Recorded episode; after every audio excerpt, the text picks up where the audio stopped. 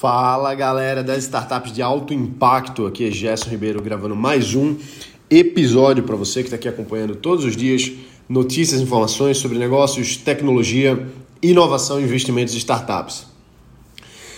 O Meta, vamos falar sobre o Meta, vamos falar sobre algumas tendências, vamos falar sobre o que é que está vindo por aí.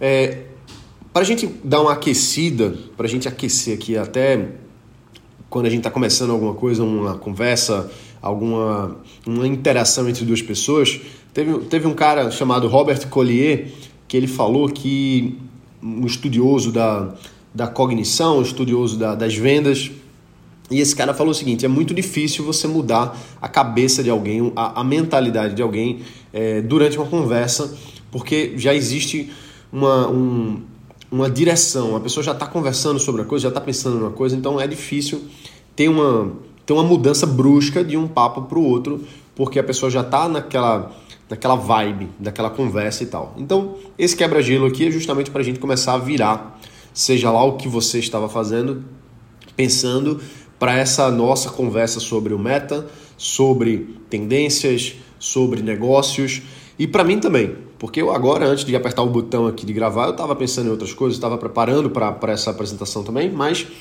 uma coisa é preparar, outra coisa é fazer. Então, vamos lá, né? Vamos dar essa aquecida. O que é o Meta? O Facebook virou o Meta, mudou de nome. Ponto. Beleza? Isso aí é, é um, é o, o começo da nossa conversa. Você mudar de nome é uma, é uma baita de uma mudança. Você trocar um, um nome vencedor ao longo aí de, de uma década que existe o The Facebook, depois virou Facebook e agora virou Meta, é, muda muito. Então, assim, por que que justamente o, pensamento do Facebook que era virado para o Facebook em si, para as plataformas, para o social media, migrou para o Meta? Porque a, a, internet, é engraçado isso, eu já falei isso aqui no podcast mais de cinco anos atrás. Eu falei isso quando a gente estava no comecinho aqui do podcast. Eu falei, olha, a internet ela tende a ser 3D. A internet tende a ser 3D. E outra coisa que eu falei também foi, a internet tende a ser gratuita. Os dois se complementam muito, porque a internet 2D ela já é a, a, a informação que a gente tem acesso e que a gente troca inputs e outputs desde que a gente lê jornal, desde que a gente lê livro. Então, essa mudança para uma, para uma forma de interagir de forma, de forma física, praticamente, é metafísica, quase, né? Metafísica no sentido de não ser não ter uma estrutura física, mas ter uma percepção de ser uma coisa física, já é uma coisa que há muito tempo eu já venho falando aqui, e, e, e não só eu, mas é, tanta gente já vem construindo há tanto tempo. Então, existe muito interesse do planeta em novos dispositivos, em novas tendências, como é o metaverso que a gente está conversando aqui agora nesse, nesse nosso papo, nesse nosso começo de papo aqui. Para quem lembra, já falei muito aqui no podcast também a respeito do, do Google Glass, nem tanto, mas do Magic Leap. O Magic Leap foi, foi não, é uma empresa que foi investida, investiram bilhões e bilhões de dólares grandes corporações investiram bilhões de dólares para desenvolver um óculos de realidade mixa, ou seja, que você interage no, no, mundo real e ao mesmo tempo interage no mundo virtual, ou seja, uma coisa se funde à outra. Você está na sala de reunião e você tem, é, por exemplo, em cima, vamos dizer assim, uma parede em branco, você está conseguindo enxergar, você consegue ver um gráfico, você consegue ver outra coisa que se materializa ali e você consegue ter essa visão do digital, só que no mundo físico. Então é não é uma coisa de realidade virtual em que tudo que você enxerga é o que está ali guardado, que está sendo interagido pela, pelo virtual. Na verdade, é uma, uma, um mix, por isso que chama de realidade mista. Só que essa empresa tem sofrido muito, muito, muito, muito, tem sofrido as dores de ser pioneira. E a gente às vezes pensa assim: ah, mas o, o melhor é ser o primeiro. Não necessariamente.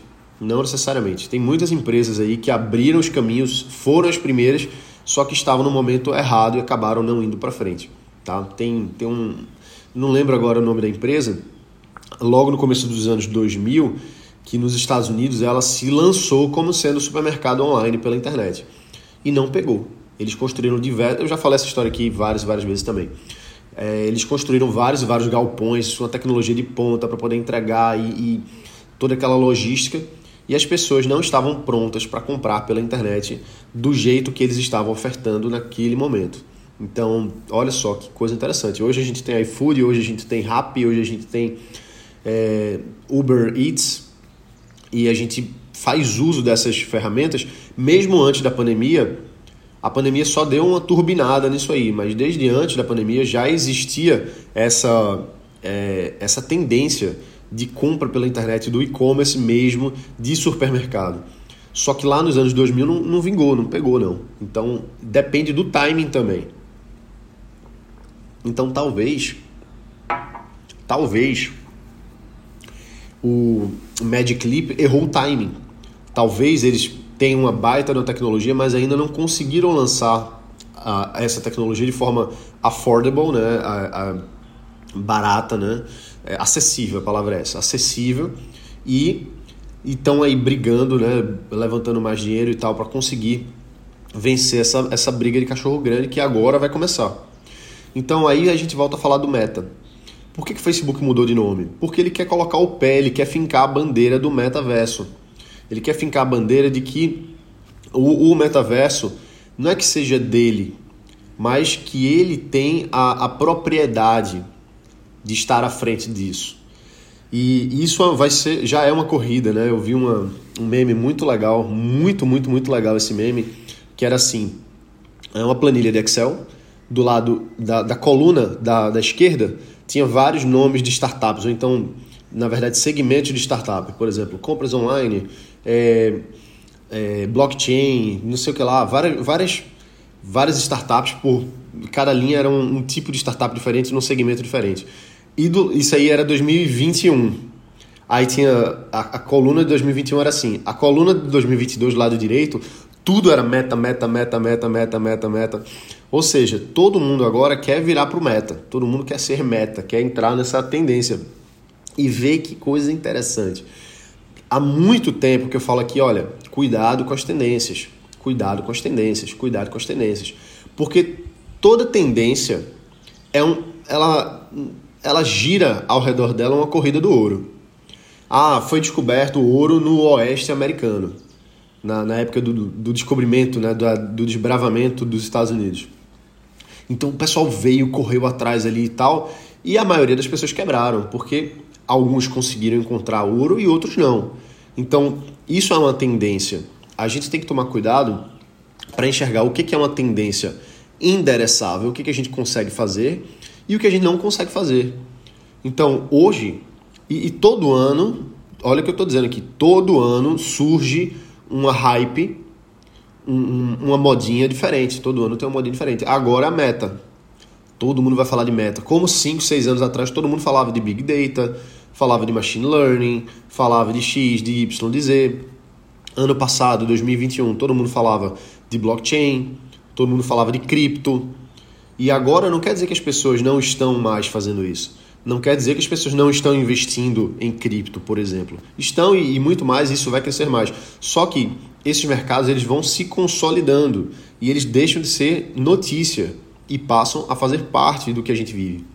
Então, é, o que o, o interessante para a gente observar aqui, que a gente fala de tendência, é a percepção de que existem algumas tendências, a gente vai a gente vai navegar nelas e o detalhe é conseguir que tem um grande fator de sorte, tem um grande fator de sorte, ninguém pode negar isso.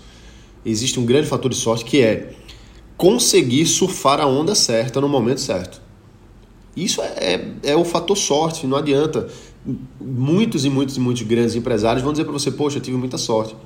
E é isso mesmo. Ah, poxa, mas tem que trabalhar e tem, lógico, claro que você tem que estar tá pronto, tem que estar tá pronta para um momento que você esteja no lugar certo na, na hora certa, porque você vai estar tá pronto, vai estar pronta. Concordo. Mas ainda tem a sorte também. Então é um fator importante a gente ter em consideração, porque senão a gente pode cometer erros a gente pode cometer erros de buscar cegamente uma tendência e essa tendência não se consolidar na forma com que a gente esperava ela e acabar se frustrando porque a gente não conseguiu construir o que a gente esperava construir. ou então que as pessoas não conseguiram enxergar aquilo que a gente enxergava.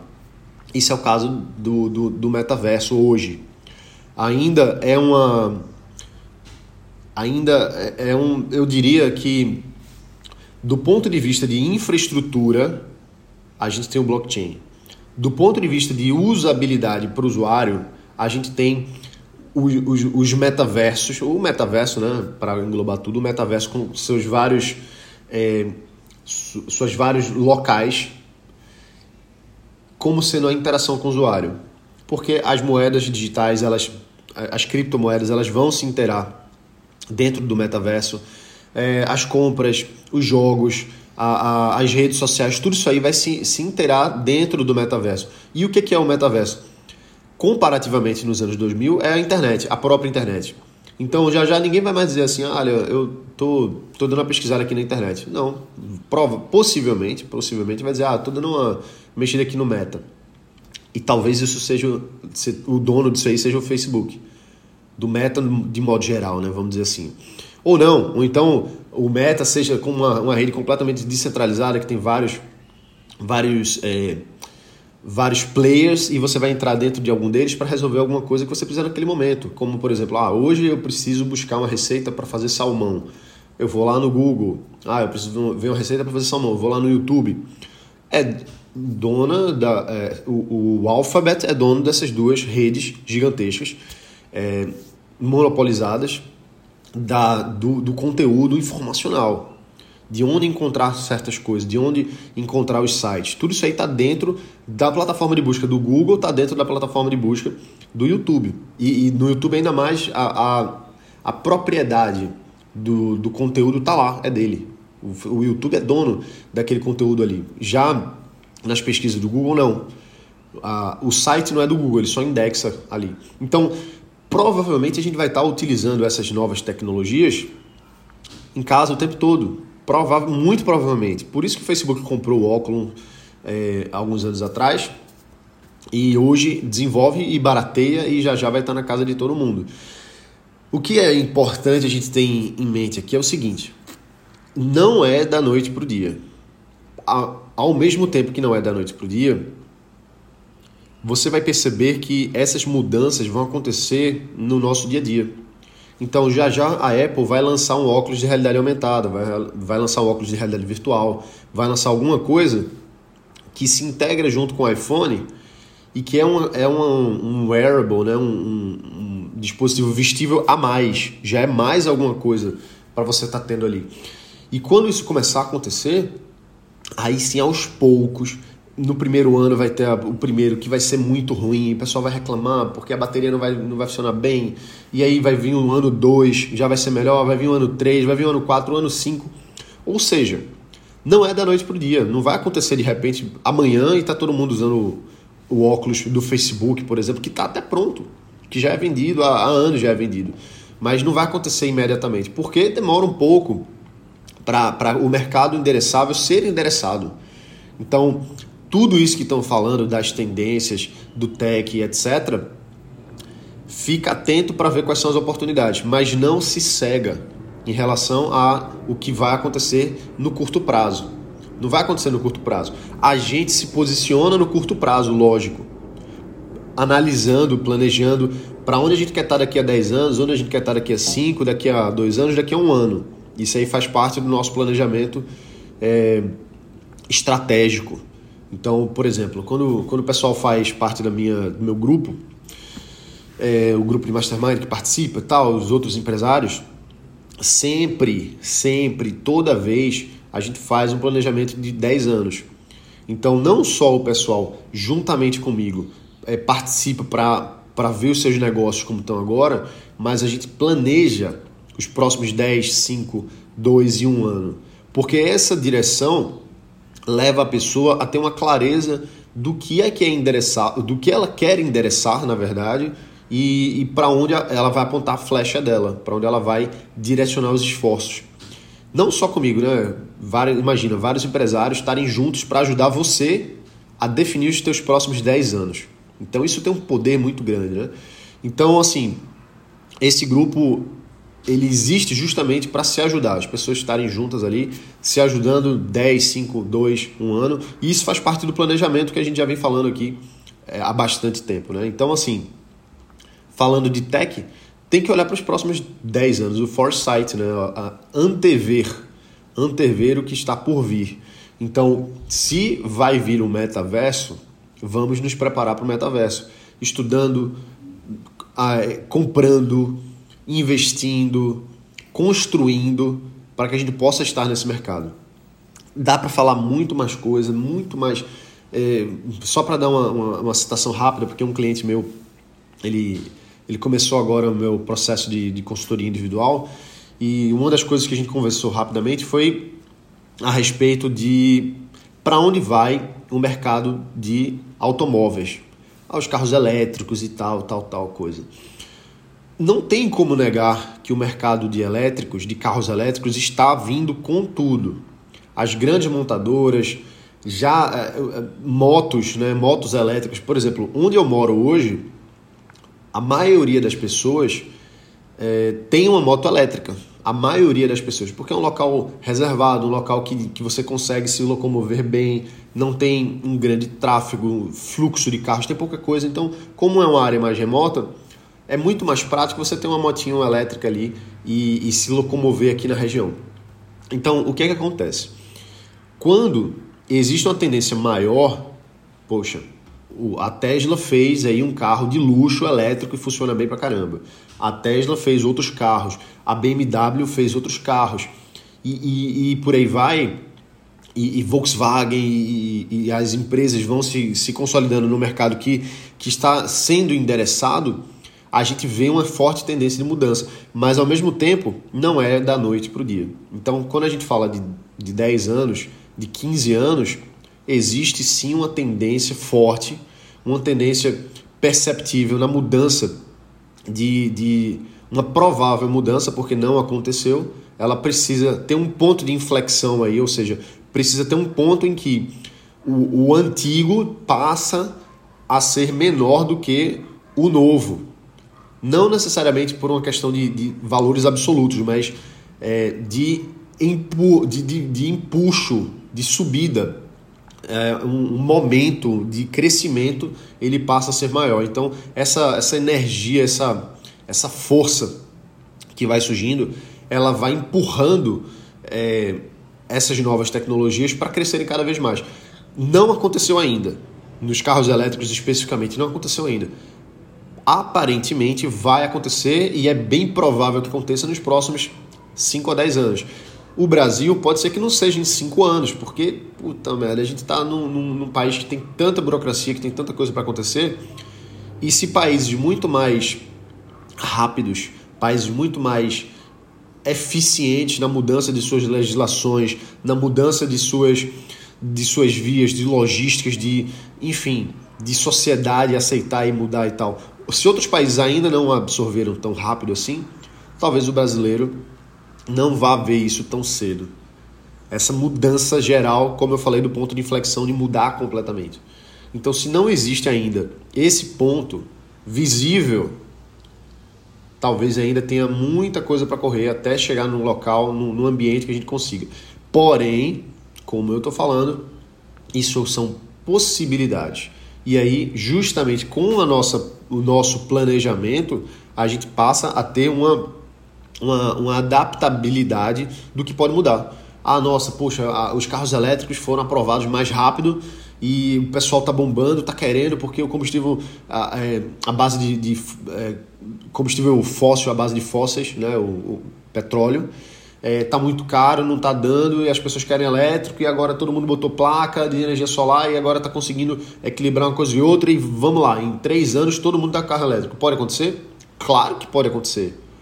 Pode acontecer uma pandemia que para o mundo? Pode acontecer. Quem queria dizer que ia acontecer alguma coisa assim? Não, não dá pra gente saber é, esses cisnes negros, né? Cisnes negros que acontecem muda tudo. É, o que é importante a gente ver é ter o planejamento, ter a visão e saber mapear o que, que a gente vai estar tá fazendo ao longo desse tempo aí para que a gente consiga ser efetivo, eficiente, seja de alta performance para o negócio. O negócio tem uma performance de implementação e não de, de reação ao que está acontecendo. Não dá para ficar reativo ao mercado apenas. Tem que se ficar ante, tem que antever e se planejar.